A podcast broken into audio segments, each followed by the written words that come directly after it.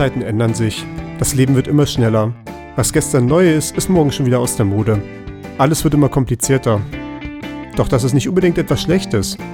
Immer ausgefeiltere Technik ermöglicht uns einen Lebensstandard wie keiner Generation vor uns. Jeden Tag sind Elektriker, Wasserwerker, Systemadministratoren, Verkehrsplaner und viele andere am Werk, um unseren Alltag einfacher und angenehmer zu gestalten. Diese Serie erzählt ihre Geschichten. Gar nicht so einfach. Die überraschende Komplexität der einfachen Dinge. Eine Produktion von Cerulean Noises für Pentaradio vom Chaos Computer Club Dresden. Folge 1 Wenn Computer sich die Hand reichen.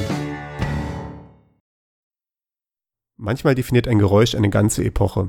Zum Beispiel das hier.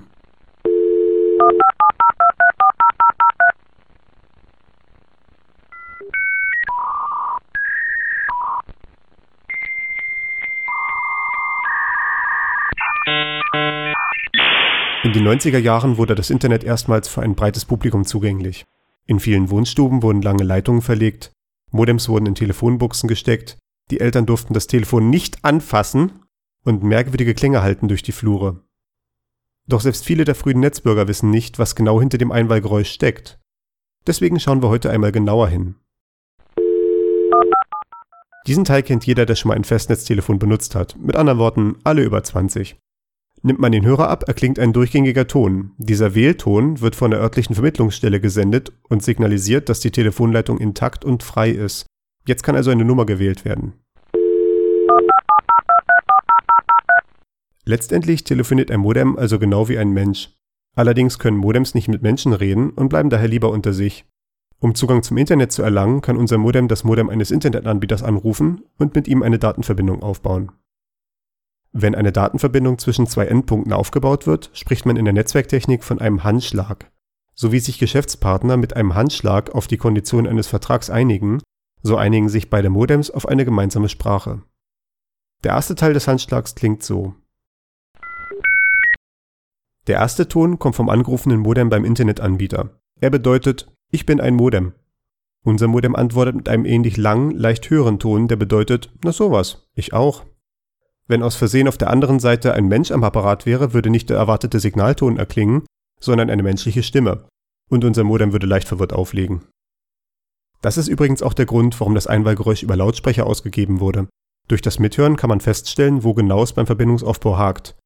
Wenn am anderen Ende statt eines Modems eine menschliche Stimme erklingt, hatte man wahrscheinlich die Einwahlnummer falsch eingegeben. Hören wir noch einmal genauer hin. Nach dem ersten etwas längeren Ton kommt noch ein sehr kurzer tiefer Ton vom angerufenen Modem. Dieser Ton fordert unser Modem auf, seinen Funktionsumfang zu beschreiben. Welche Kodierungs- und Modulationsverfahren kennt es? Wie viele Daten kann es übertragen? Unser Modem antwortet nach seinem ersten Signalton mit zwei kurzen verschieden hohen Tönen, die mit bloßem Ohr nur schwer voneinander zu trennen sind. Der erste sagt, ich werde jetzt meinen Funktionsumfang auflisten. Der zweite sagt, zu diesem Zweck folgt jetzt eine Datenübertragung. Die Daten werden frequenzmoduliert übertragen. Das heißt, die Nullen werden durch eine Tonhöhe dargestellt und die Einsen durch eine andere Tonhöhe. Das schnelle Wechseln von Nullen und Einsen, hier bis zu 300 Mal pro Sekunde, führt zu dem charakteristischen Rauschen. In diesem Falle hören wir gleich drei Datenübertragungen. Einmal von unserem Modem, dann vom Modem des Internetanbieters, dann wieder von unserem Modem. Deswegen auch die unterschiedliche Tonhöhe im Mittelteil. Zuerst sagt unser Modem, dass es für die nächsten Schritte des Handschlags den V8-Standard verwenden könnte. Das andere Modem erwidert, dass es auch V8 versteht und weist unser Modem an, genau dieses Protokoll zu verwenden. Zuletzt bestätigt unser Modem, dass der Rest des Handschlags gemäß V8 passieren wird. Im hinteren Teil hören wir wieder zwei frequenzmodulierte Nachrichten. Jetzt verständigen sich die Modems untereinander, welche Modulierungen sie beherrschen. In diesem Fall sagt unser Modem, dass es V21, V22, V23 und noch einige andere Modulationsstandards beherrscht. Das andere Modem hat so ziemlich dieselben Fähigkeiten. Außerdem beherrschen beide Modems das V42-Verfahren zur Korrektur von Übertragungsfehlern. Und sie sind beide über Festnetz angebunden, nicht über Mobilfunk. In diesem Segment ist aber noch ein sehr wichtiger Ton zu hören. Achten Sie mal auf den Pfeifton ganz am Anfang und auf das Knacken darin. Die ganz bestimmte Höhe dieses Pfeiftons führt dazu, dass entlang der Leitung automatische Mechanismen zur Echo-Unterdrückung ausgeschaltet werden. Beim normalen Telefonieren können Echos entstehen, wenn das Mikrofon im Hörer die übertragene Stimme aus dem Lautsprecher wieder aufnimmt und zurücksendet. Um das zu vermeiden, versuchen Telefone und Vermittlungsstellen mitunter, solche Echos herauszufiltern. Oder das System macht sich zunutze, dass meistens nur eine Person gleichzeitig spricht und schaltet die andere Person so lange stumm. Das ist natürlich hinderlich, wenn man in beiden Richtungen parallel Daten übertragen will, deswegen der spezielle Pfeifton, der solche Systeme abschalten soll. Die Knackgeräusche in dem Pfeifton sind Phasenverschiebungen, die weitere Echo-Unterdrückersysteme abschalten. Und wir sind immer noch nicht fertig. Am Anfang hört man wieder ein ganz kurzes Rauschen. Hier tauschen sich die Modems weiter über ihre Fähigkeiten aus, welche Trägerfrequenzen sie verwenden können, ob sie über eine zuverlässige Zeitmessung verfügen und so weiter. Dann kommt ein besonders bekanntes Geräusch. Was wie ein einzelner lauter Ton klingt, sind über ein Dutzend überlagerte Töne in verschiedenen Frequenzen. Zuerst sendet das angerufene Modem diesen Klang und unser Modem lauscht, dann umgekehrt. Dadurch kriegen beide ein Gefühl für die Qualität der Leitung, welche Frequenzen gut übertragen werden können und welche Frequenzen lieber vermieden werden sollten. Zuletzt berichten beide Modems über das Ergebnis ihrer Messung. Jetzt könnte zum Beispiel eine Seite die andere anweisen, etwas lauter oder leiser zu sprechen.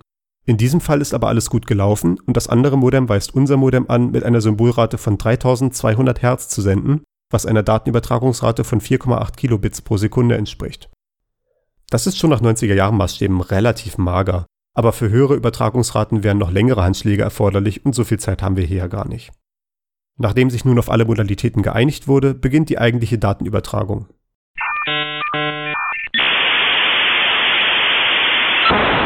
So wie mit dem Testton von eben wird zunächst noch etwas Zeit darauf verwendet, die Leitung auszutesten und zu lernen, wie der jeweils andere klingt. Eventuell wird auch die Datenübertragungsrate noch nachjustiert. Doch aus diesem Rauschen kann der Mensch vor dem Computer meist nichts Sinnvolles mehr entnehmen, so dass das Modem seinen Lautsprecher ausschaltet und ab jetzt stumm seinen Dienst verrichtet.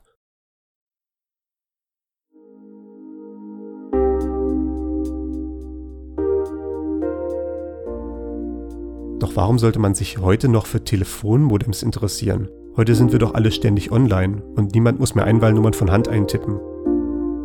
Das stimmt, aber das heißt nicht, dass diese Technik obsolet ist. Sie ist nur unsichtbar geworden. Jedes Mal, wenn ein Handy sich in einer Funkzelle einwählt, muss es einen Handschlag machen. Jedes Mal, wenn ein Browser eine Webseite anzeigen möchte, muss er mit mehreren Webservern reden und mit jedem davon einen Handschlag machen. Doch diese Handschläge passieren geräuschlos fast spurlos. Jeden Tag, billionenfach, reichen Computer sich die Hand, damit unser Leben etwas angenehmer wird.